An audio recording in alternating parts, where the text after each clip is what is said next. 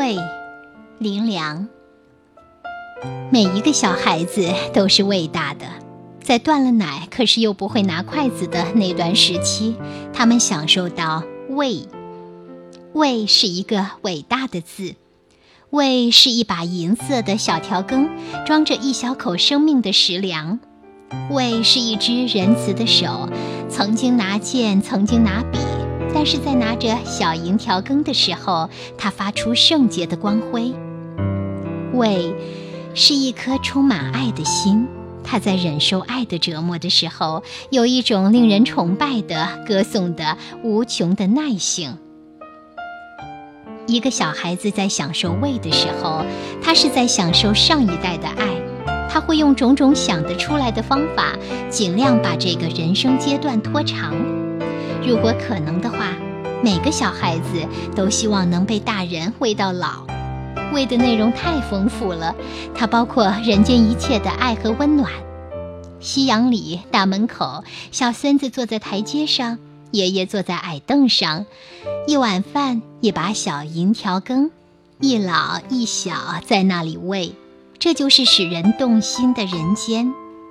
有许多爷爷，许多父亲，从来没有喂过，这是一种很大的遗憾。只拿过剑，从来没有拿过小银条羹的手，不会是一只真正伟大的手；只拿过笔，从来没有拿过小银条羹的手，不会是一只真正不朽的手。比较起来，我的手是幸运的，因为他三次握过小银条羹。跟朋友握手的时候，我希望我握的也是一只拿过小银条羹的手。我用我的手祝福朋友的手。英英初断奶的时候，我静静坐在书桌前，手里拿着书，看太太为我们的第一个孩子，一人一个矮凳子，面对面坐着。太太的手把小银条羹送到英英的面前，小嘴儿张开了。接下那一小口稀饭，细细的嚼。我不知道太太怎么会那么自然的懂得喂，我也不知道英英怎么会那么自然的懂得接受喂。我觉得这一切是很神圣、很使人动心的。不知道由哪一天开始，我的手放下书，也拿起了银条羹。第一次拿银条羹，非笔非剑。我的没有经验的手却并不失措。英英张开小嘴，接受我送到她嘴边的第一小口饭的时候，我听到天使歌唱，我的心在呼喊：我做了爸爸。一切美好的事情都有美丽的开头，不过，真正懂得人生的人都知道，美好的开头使事情成功了一半，并不真。这个世界到处是美好的开头，同时也到处是只成功了一半的事业。美好的开头不能结美好的果实。真正使事业成功、使一个人有成就的，是无穷的耐心，甚至连爱也不例外。要有始有终地爱一位长辈，爱一个朋友，爱自己的子女。就不能忘记圣经里两句有名的关于爱的定义：爱是恒久忍耐，爱是不轻易发怒。胃，并不次次像诗，天天像诗。我只能承认开头儿有点像诗。过了那神圣的一刻以后，我发现胃是一件艰难的事，使人脑袋冒烟儿的事。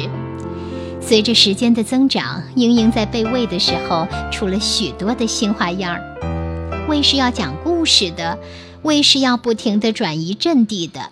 大门口、书桌上、台阶上、水沟边，喂的时候要看人、看狗、看云、看天。喂一口饭要答应他一个愿望。喂完那一碗饭，我债台高筑，几乎欠他整个世界。他把一口饭含在嘴里的时间由五分钟演变成二十分钟，我由跟太太抢着喂演变成躲喂。我一边喂着饭，一边默诵着“爱是不轻易发怒”，才能勉强把一碗饭喂完。我竖起头发，顶着帽子，拿着饭碗，倚着门框生气，成为《史记》里的蔺相如。我勉励自己。爱是恒久忍耐。这个使我柔肠寸断的卑微人，现在已经成为捧着讲义站在我的书桌边，跟我讨论什么是元音、什么是辅音、什么是半元音的国际音标人了。我给他画发音图的这只手，也就是当年为他拿小银调羹的那只手。这一切往事，就像发生在上个礼拜六。有了一次丰富的经验，我的手磨练出耐性来了。在琪琪断奶的时候，我的手已经有了充分的准备。我拿小银调羹的姿势，就像内行的运动员握球拍，正确，而且无法否认它的优美。不过，我的遭遇却跟上次大大不同。我是吃了苦以后，出人意料的忽然走上顺境。琪琪的胃口像一只小狼狗，我得随时提防，不让它把小银条羹也当做食物的一部分。它张开很小的大嘴，啊啊的催促。刚送过去第一口饭，第二条羹还没有在碗里做好，它已经在那催了。喂小孩子饭不是倒垃圾，也要讲究门道。一条羹一条羹，分量要有一定，松弛要适度。煎平要配合孩子的口型，这是一种使人心中泛起暖意的祖母的艺术。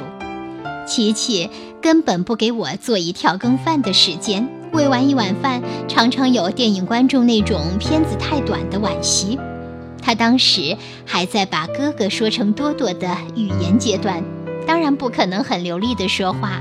可是喂他饭的时候，仿佛听到他说：“第一口好，再来；第二口好，再来；第三口好，再来。”使人急得冒汗。在他跟英英都还很小的时候，有一次太太做了一碗面，要我两个一起喂他，好去炒菜。结果是琪琪一个人吃了两人份的口粮，英英却连第一口面都还没处理好，只得让他喝一口汤，才把早该发酵的那口面冲下去。琪琪拿筷子比英英还早，在饭桌上，他那双奇迹筷子做了许多大人认为根本不可能的事。他在吃的方面不是问题儿童，因此常常闹许多吃的问题，过量。或者食物中毒。现在他已经学珠算了，我用为他拿过小银调羹的手教他七上二去五进一的拨算盘珠。伟伟他是计划家庭里的得意人，永恒的最小的孩子。我这只被琪琪宠坏了的手，第三度拿小银调羹，觉得分外沉重。很有耐心的太太也饱受折磨。